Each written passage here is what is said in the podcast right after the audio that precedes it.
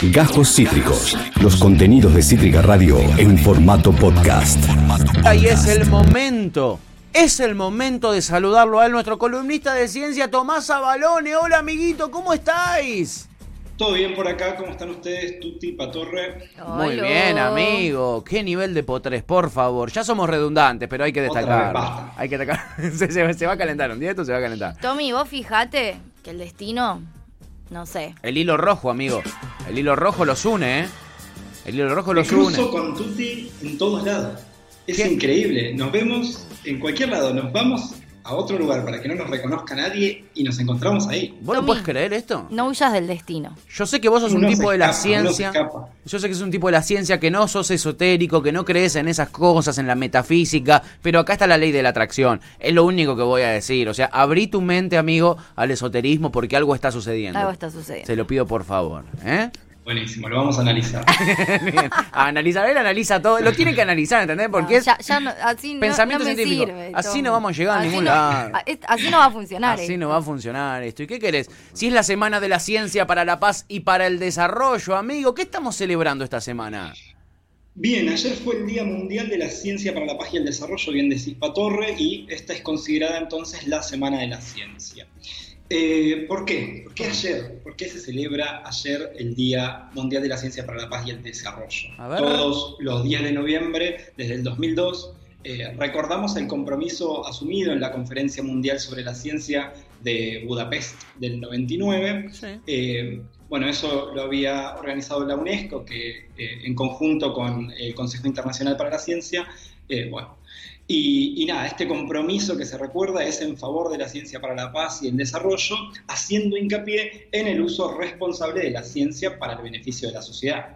Eh, en particular, lo que, de lo que se trata es de pensar en la erradicación de la pobreza. Este año tenemos un tinte un poco diferente, claro, por la situación eh, de la pandemia. Pero bueno, eh, otro de los objetivos de este Día Mundial es lograr una mayor concientización en la opinión pública. Y por eso elegimos hablar de esto hoy acá en la radio. Muy bueno.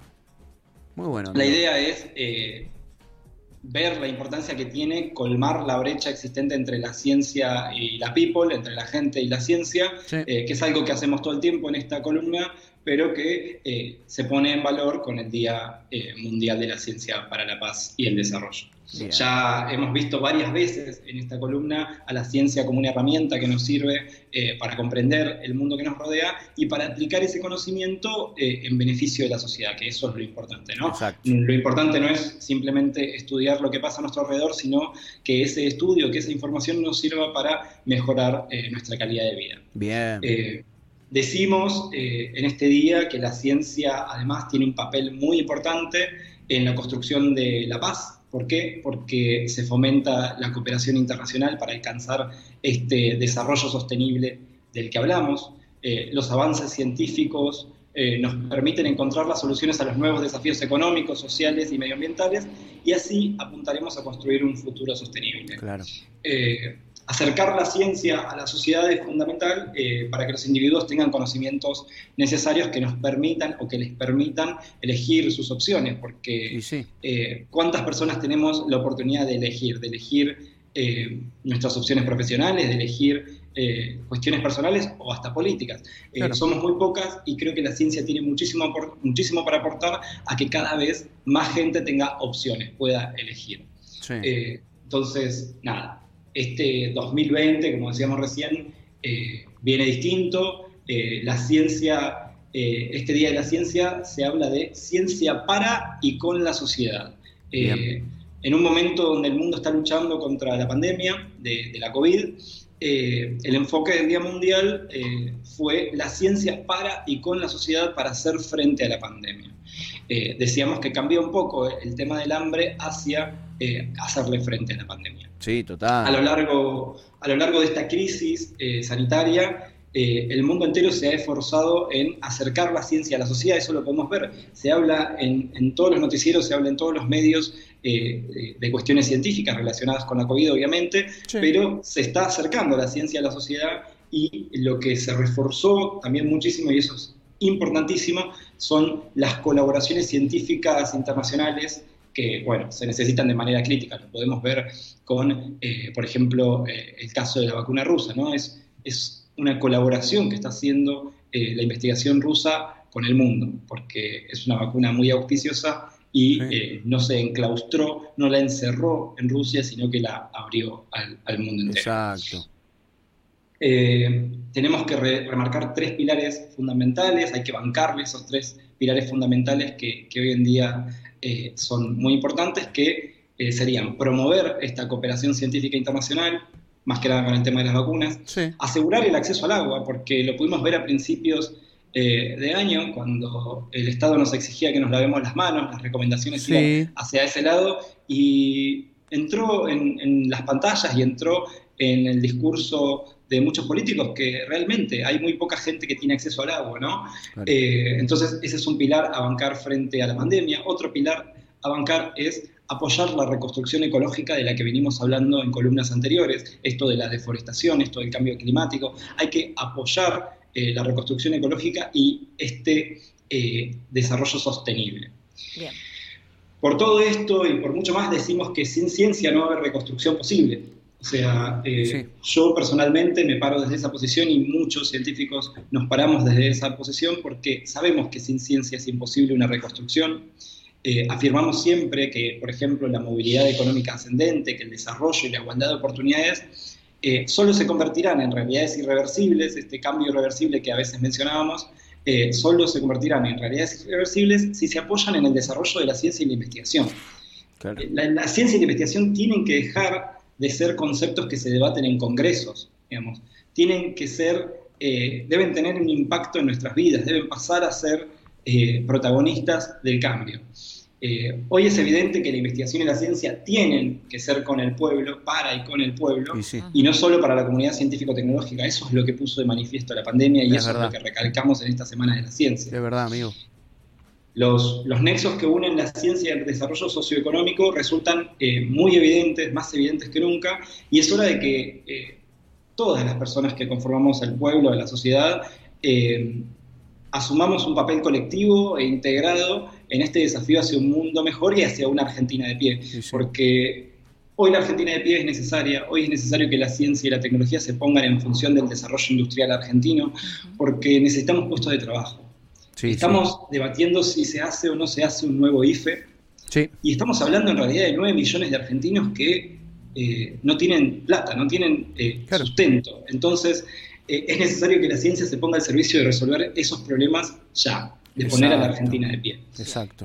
por suerte tenemos una Argentina que, nada, la sociedad exige, exige, exige y exige cuando se quiso eh, atentar contra la educación pública, tuvimos eh, una Argentina que se paró de mano y la defendió.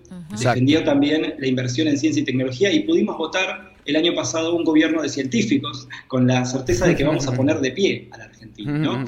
Eh, las sociedades democráticas como la nuestra siempre apuntan a tener una ciudadanía informada, crítica y activa. Y este pueblo, con una mirada crítica, eh, depende del conocimiento que la ciencia y la docencia nos puedan brindar. Así que celebro eh, eh, que este sea nuestro país, que, nuestro, que nuestros hermanos y hermanas se pongan de pie cuando se atenta contra la ciencia, pero también reconozco al gobierno actual, tenemos un ministro que es de los ministros que sí funcionan, el ministro de Ciencia y Tecnología, y, la, la, verdad que la está rompiendo, que está poniendo el sistema científico-tecnológico de pie, y junto con eso está poniendo de pie eh, y ayudando a poner de pie a nuestro país. Totalmente, eh, totalmente. La investigación es importante no para generar conocimiento nada más, sino porque mejora la calidad y el nivel de vida y nos hace más libres a los libertarios le tiene que copar la inversión pública en ciencia porque nos hace más libres en un mundo global que es cada vez más crítico.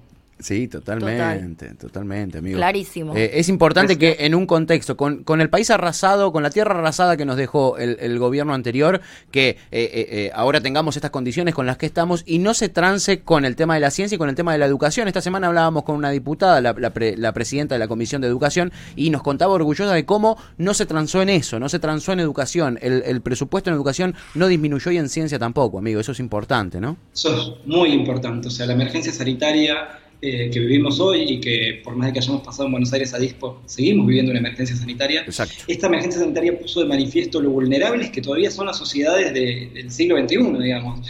Eh, en estos días parece haber quedado claro este reconocimiento eh, a la importancia y las posibilidades que nos brinda la ciencia y la investigación para resolver no solo la pandemia, sino situaciones similares a las que podamos hacer o tener que enfrentarnos en el futuro, digamos. Eh, decimos que la ciencia tiene que ser la base del camino hacia el desarrollo sostenible.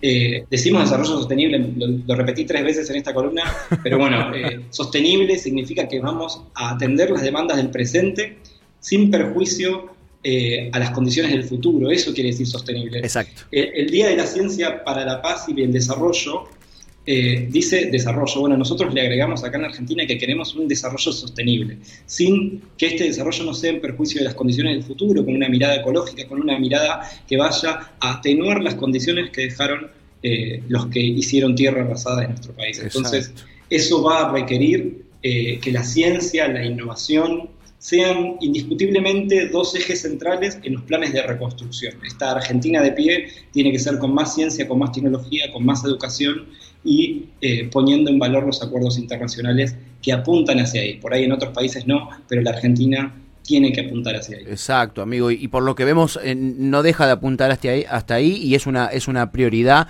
este clara, clara de la Argentina, por suerte, ¿no? Este eh, me encantó, me encantó esta columna y, porque nos sirve para parar un poquitito la pelota, siempre estamos ahí analizando diferentes cuestiones, cómo se aplica la ciencia en esto, en lo otro, y está bueno parar un poquitito la pelota y tomar magnitud de, de, lo que puede significar eh, para una para una nación como la nuestra el desarrollo científico, lo que puede significar para la humanidad, ¿no? no solamente en términos teóricos, sino en términos prácticos. Exacto, y exactamente. Políticos. Y políticos. Totalmente. La ciencia está atravesada por todas las cuestiones de la cotidianidad, eso es lo que estuvimos estudiando y, divirtiéndonos eh, en varias columnas. Eh, por ejemplo, ayer en el Día Mundial de la Ciencia, este ministro del que hablábamos, Alvareza, compartió imágenes, de las primeras imágenes del satélite del que ya hablamos, que es el satélite Sabacom, y los invito a verlas en su cuenta de Twitter o en la página de la CONAE. Eh, son fotos increíbles. Vos decís, esto lo hicieron científicos argentinos porque hubo una inversión que no cesó y porque hubo un gobierno decidido a, lanzar satélites argentinos al, espacio, ¿no? Y, uno puede decir, bueno, un par de fotos de la península de Valdés en, un satélite, ¿no? Sí. Pero eh, con estas fotos estamos eh, redescubriendo nuestro país, estamos pudiendo tener datos sobre las capas profundas del suelo y, y sabemos hoy, por ejemplo, eh, que en Salta eh, eh, se está perdiendo se está perdiendo vegetación nativa porque están avanzando los cultivos hacia lugares que no tienen que avanzar. Eso lo vemos con el satélite. Con el satélite también vemos las salinas de nuestro país y analizamos las condiciones de hidratación del suelo, entre otras. Y es toda información que nos sirve para el desarrollo productivo y para esto que estábamos hablando, ¿no? Es información que nos sirve para pensar en un desarrollo sostenible, sin que el desarrollo y la, la, atención a las demandas del presente sean en perjuicio del futuro de de nuestro país y del mundo. Impecable. También estamos viendo justamente las imágenes del SAOCOM que publicó eh, en el día de ayer eh, Roberto Salvarez, a nuestro ministro de Ciencia y Tecnología. Y, y, más allá de, la belleza y, de ver concreto lo que, lo que hicimos al mandar ese satélite, lo que dice Tommy, ¿no? ¿Qué, pudimos saber? ¿Para qué nos sirve? ¿no? ¿Qué, cosas pudimos descubrir? Esto que decía, ¿no? De redescubrirnos eh, a partir de, la ciencia. La verdad, Tommy, nos inspira tu columna. eso es lo que nos provoca. No, nos inspira. Eh, nos da ganas de saber más eh, y también nos hace sentir orgullosos, eh, también nos hace sentir orgullosos y, creo que creo que es un, sentimiento que en estos tiempos que corren tan tan difíciles está muy lindo tener, está muy lindo también caer en esas cosas, así que amigo, te agradecemos muchísimo esta dedicación, esta pasión que le metes y toda la información que nos traes que, a nosotros. Y, y, a la audiencia nos sirve un montonazo, un montonazo, nos ubica un poquito en la palmera, además de todos los pedidos de la audiencia de que la pareja Tuti Tommy se concrete ya, ¿no? Eso, eso es aparte. Pero bueno. ¿Quién es Faircast71? Dice, supongo que familiar, dice, me encanta como, como nuera. ¡Uh! se puede llegar a ser mi madre. Puede llegar a ser mi madre. Uh, todo, parece indicar que es tu madre. Si tenés ese voto, tenés el partido ganado, déjame que te diga, ¿eh? Tuti, me parece que estás ganando. Le conquisté el Sí. corazón a quien tenía que conquistárselo, que era tu madre. Siempre es, siempre es más importante conquistar el corazón de la madre que de la persona en cuestión. Por lo dice la ciencia. y, lo, digo- y, lo- y la experiencia. lo dice la ciencia y la experiencia. Muy bien, me gusta este Mamá, momento. por favor, salí de ahí. No, no, quédate, quédate que es por acá. ¡Salí de ahí, maravilla! Abrámosle la puerta al amor. Nada, Tommy, está bien. Yo, yo, yo te respeto. Yo te respeto, le Nos respetamos, Tuti. Nos vamos a seguir encontrando porque ya no hay Claramente. No, no, es la metafísica, amigo. Es la metafísica. Eh, Ah, tenemos que empezar a arreglar las salidas en conjunto porque Eso. no hay que dar, nos encontramos Sí. en todos lados. y sí, ya, ya cuando uno vaya a salir, mándale, mándense un mensaje diciendo voy a estar por acá y listo, ya está. Y ya se ahorran la sorpresa después de encontrarse eh, eh, en cualquier lado. Sí. Eh, Tommy, querido, un espectáculo, amigo. Como siempre eh, te decimos, disfrutamos muchísimo, muchísimo tu columna. Aprendemos y, y como, y como decíamos hace un ratito, eh, nos sentimos orgullosos. ¿eh? Así que te mandamos un, un muy fuerte abrazo, te agradecemos de vuelta y esperamos con ansias la columna del miércoles que viene. Nos vemos la semana que viene, chiques. Abrazo, quiero, amigo. Te que queremos. Chau, chau. Nosotros Chau, a vos. Eh, el científico más capo y más fachero que tiene la Argentina, eh, el operador de reactores nucleares más jóvenes que vas a encontrar, es columnista de este programa. No la podés believe. No. Acabas de escuchar Cajos Cítricos. Encontrá los contenidos de Cítrica Radio en formato podcast en Spotify, YouTube o en nuestra página web.